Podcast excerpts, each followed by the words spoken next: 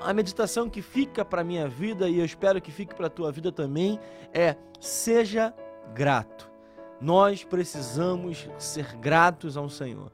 Nós precisamos ter gratidão ao Senhor. Esse salmo, ele fala sobre diversos assuntos, mas ele começa falando sobre gratidão, começa falando sobre agradecimento, falando sobre louvar ao Senhor por todas as maravilhas que ele tem feito. Esse é o primeiro verso. Ele fala exatamente isso: Eu te louvarei, Senhor, de todo o meu coração. Contarei todas as tuas maravilhas. É interessante nós entendermos que o salmista Davi, ele fala sobre adorar ao Senhor de todo o meu coração. Eu tenho aprendido que tudo é tudo. Não há exceção, não há né, pouco parte, pouca parte. Não há é, exceção a essa regra. Há tudo, todo o meu coração, todo o meu ser, toda a minha devoção, toda a minha adoração. É uma entrega completa. Não há aqui nada incompleto, mas há uma entrega, há uma adoração, há um louvor completo ao Senhor. Davi fala que ele vai louvar ao Senhor de todo o coração. Irmãos, que nós possamos também fazer isso. Que nós possamos adorar ao Senhor, que nós possamos louvar ao Senhor, que nós possamos agradecer. O tema dessa reflexão é ser Senhor de todo o nosso coração, sem reservas, sem tirar nada, sem nos entregar de forma parcial, mas que nós possamos nos entregar de forma completa ao Senhor, que nós possamos ter uma vida de adoração sem reservas ao Senhor. Nós precisamos estar com o tanque cheio de adoração, que nós possamos estar cheios de uma adoração em nossas vidas, que a nossa vida seja marcada por uma adoração completa. E nós vamos ver que Davi adora ao Senhor, agradece ao Senhor de todo o coração, contando todas as tuas maravilhas. Aqui é interessante nós entendemos que Davi foi um homem segundo o coração de Deus, foi um rei, foi alguém muito abençoado, mas isso não impediu Davi de passar por lutas, de passar por momentos de dificuldade, por passar por momentos de perseguição, por momentos de prova. E claro, nós sabemos que Davi não foi um homem perfeito. Davi também teve situações onde ele enfrentou problemas por consequência dos seus próprios pecados. Mas sabemos também que Davi enfrentou a perseguição de Saul, enfrentou é, dificuldades em reinado, dificultou, enfrentou guerras em seu reinado. Davi foi um homem que experimentou o melhor e o pior dos seus dias. E nós sabemos que mesmo assim Davi diz que nós devemos adorar ao Senhor de todo o nosso coração, contando todas as tuas maravilhas. Será que você já parou para refletir? Será que você já parou para pensar? Você já parou para meditar em todas as maravilhas que o Senhor já fez? Talvez você tenha falado, ah, mas eu tenho experimentado um tempo difícil, um tempo de provas, um tempo de luta. Mas vamos olhar para aquilo que o Senhor já fez, irmãos. Nós olhamos, acordamos um dia e temos um sol brilhando porque ele criou tudo. Nós temos alimento porque ele criou. Nós temos é tudo à nossa disposição, a natureza para nós contemplarmos porque ele criou. A criação é obra do Senhor, é uma maravilha que o Senhor criou. Quantas coisas lindas, quantas coisas maravilhosas o Senhor criou. E nós temos que agradecer a Deus por isso. Nós temos que agradecer por um Deus criador, por um Deus que é criativo, por um Deus que cria a partir do nada. E quantas bênçãos, quantos foram os livramentos, quantas foram as vitórias, quantos foram é, os milagres que você já experimentou, quantas maravilhas você experimentou. Talvez você fale assim: olha, no momento eu não estou experimentando nada, mas a sua vida é um milagre, você ainda está de pé, você ainda tem é, fôlego em suas narinas. Então, há ainda maravilhas para serem contadas. Nessa manhã eu te desafio a ser grato ao Senhor por tudo que ele já fez, mesmo que o momento não seja fácil, mesmo que o momento não seja propício para a felicidade, talvez um momento de luto, talvez um momento de tristeza, talvez um momento de prova, mas mesmo assim, irmão, seja grato. Agradeça a Deus tudo que ele já te proporcionou, por tudo que ele já fez por você e pela sua família. Seja grato ao Senhor. E pelo que nós podemos ser gratos? Nós devemos ter uma atitude de gratidão. Isso é uma obrigação de um cristão. Todo cristão deve ter uma atitude de gratidão. Se não há em você hoje nada que você possa dizer, olha, eu não tenho nada para agradecer, irmãos, a nossa vida é motivo de gratidão. A nossa caminhada é motivo para que nós possamos ser gratos.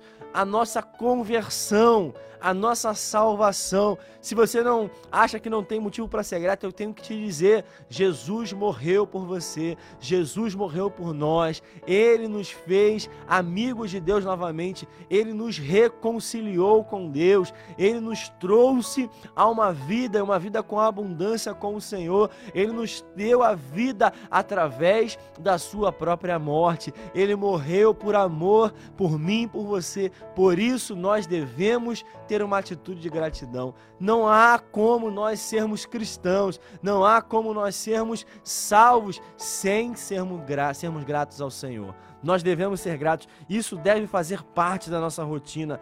Nós devemos ser gratos por todas as maravilhas. Seja grato, porque Ele é o nosso defensor. O salmista aqui no verso 4 fala: Porque defendes o meu direito e a minha causa, no trono te assentas e julga retamente. O teu Deus é o teu defensor. O teu Deus, ele luta pela tua causa. O teu Deus luta pelo seu povo. O teu Deus luta pela tua família. Você não está desamparado, você não está sozinho, você não está entregue à própria sorte, você não está entregue à sorte do próprio do, do mundo. Você tem um Deus que luta por você. Você tem um Deus que te defende. Você tem um Deus que está atento à tua causa e ele julga com justiça, não com a justiça justiça desse mundo, mas a justiça que ele determina. Nada passa batido aos seus olhos, nada passa sem que ele não esteja atento. Então fique tranquilo, seja grato, porque ele luta por você, porque ele defende a tua causa, porque ele conhece a tua história. Seja grato, porque ele é soberano.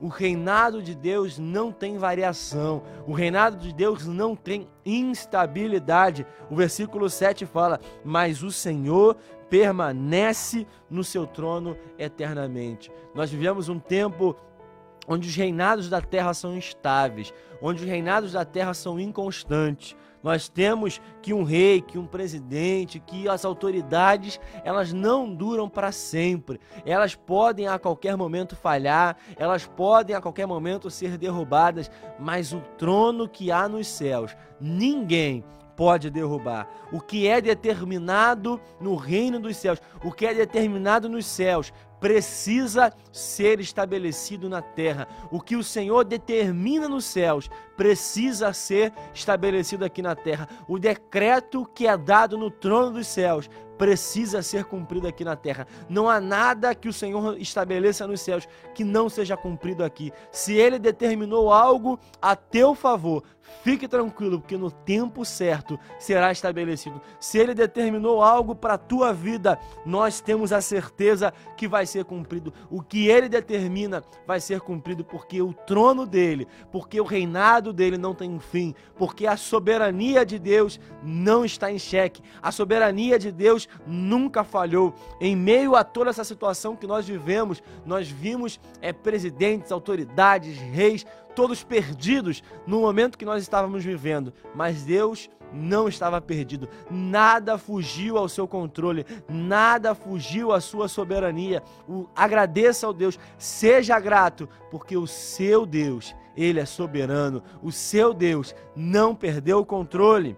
Seja grato, porque ele é refúgio em tempos difíceis. O verso 9 fala: O Senhor também é alto refúgio para o oprimido, refúgio nas horas de angústia.